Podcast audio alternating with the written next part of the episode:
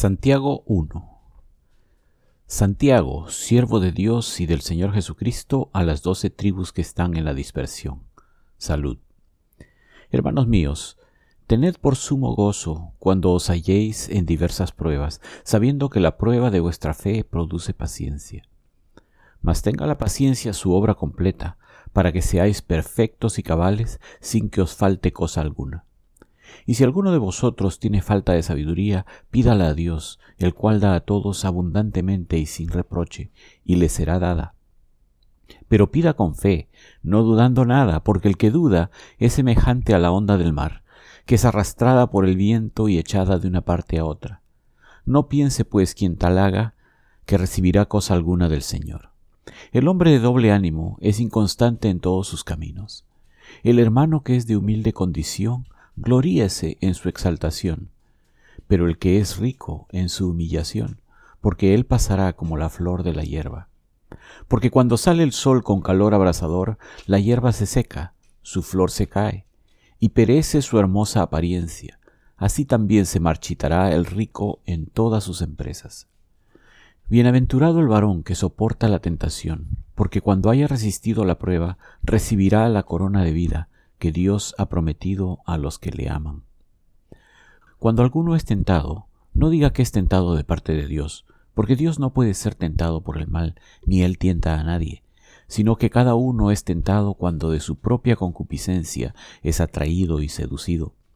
Entonces la concupiscencia, después que ha concebido, da a luz al pecado, y el pecado siendo consumado da a luz la muerte.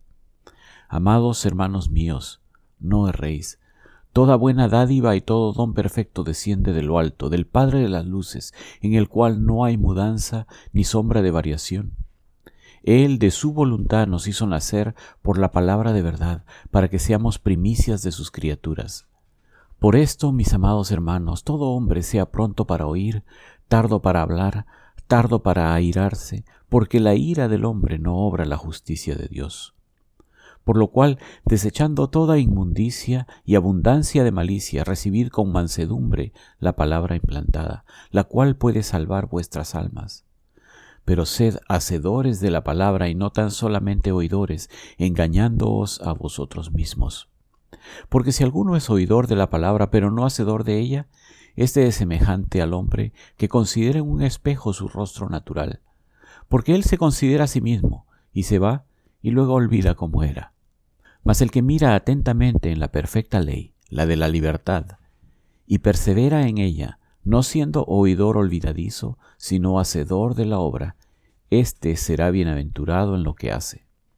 Si alguno se cree religioso entre vosotros y no refrena su lengua, sino que engaña su corazón, la religión del tal es vana. La religión pura y sin mácula delante de Dios el Padre es esta, visitar a los huérfanos y a las viudas en sus tribulaciones, y guardarse sin mancha del mundo. Santiago 2 Hermanos míos, que vuestra fe en nuestro glorioso Señor Jesucristo sea sin acepción de personas. Porque si en vuestra congregación entra un hombre con anillo de oro y con ropa espléndida, y también entra un pobre con vestido andrajoso, y miráis con agrado al que trae la ropa espléndida, y le decís siéntate tú aquí en buen lugar, y decís al pobre estate tú allí en pie, o siéntate aquí bajo mi estrado, ¿no hacéis distinción entre vosotros mismos y venís a ser jueces con malos pensamientos? Hermanos míos amados, oíd, ¿No ha elegido Dios a los pobres de este mundo para que sean ricos en fe y herederos del reino que ha prometido a los que le aman? Pero vosotros habéis afrentado al pobre. ¿No os oprimen los ricos y no son ellos los mismos que os arrastran a los tribunales? ¿No blasfeman ellos el buen nombre que fue invocado sobre vosotros? Si en verdad cumplís la ley real, conforme a la Escritura, amarás a tu prójimo como a ti mismo, bien hacéis. Pero si hacéis acepción de personas, cometéis pecado y quedáis convictos por la ley como transgresores.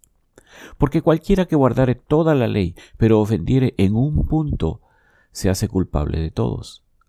Porque el que dijo, no cometerás adulterio, también ha dicho, no matarás. Ahora bien, si no cometes adulterio, pero matas, ya te has hecho transgresor de la ley. Así, hablad y haced como los que habéis de ser juzgados por la ley de la libertad, porque juicio sin misericordia se hará con aquel que no hiciere misericordia, y la misericordia triunfa sobre el juicio. Hermanos míos, ¿de qué aprovechará si alguno dice que tiene fe y no tiene obras? ¿Podrá la fe salvarle? Y si un hermano o una hermana están desnudos y tienen necesidad del mantenimiento de cada día, y alguno de vosotros les dice, Id en paz, calentaos y saciaos, pero no les dais las cosas que son necesarias para el cuerpo, ¿de qué aprovecha? Así también la fe, si no tiene obras, es muerta en sí misma. Pero alguno dirá, Tú tienes fe y yo tengo obras. Muéstrame tu fe sin tus obras, y yo te mostraré mi fe por mis obras. ¿Tú crees que Dios es uno? Bien haces. También los demonios creen y tiemblan. Mas ¿quieres saber, hombre vano, que la fe sin obras es muerta?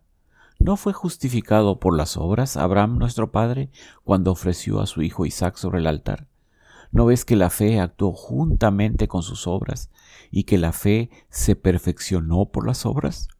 Y se cumplió la escritura que dice, Abraham creyó a Dios y le fue contado por justicia y fue llamado amigo de Dios. Vosotros veis, pues, que el hombre es justificado por las obras y no solamente por la fe.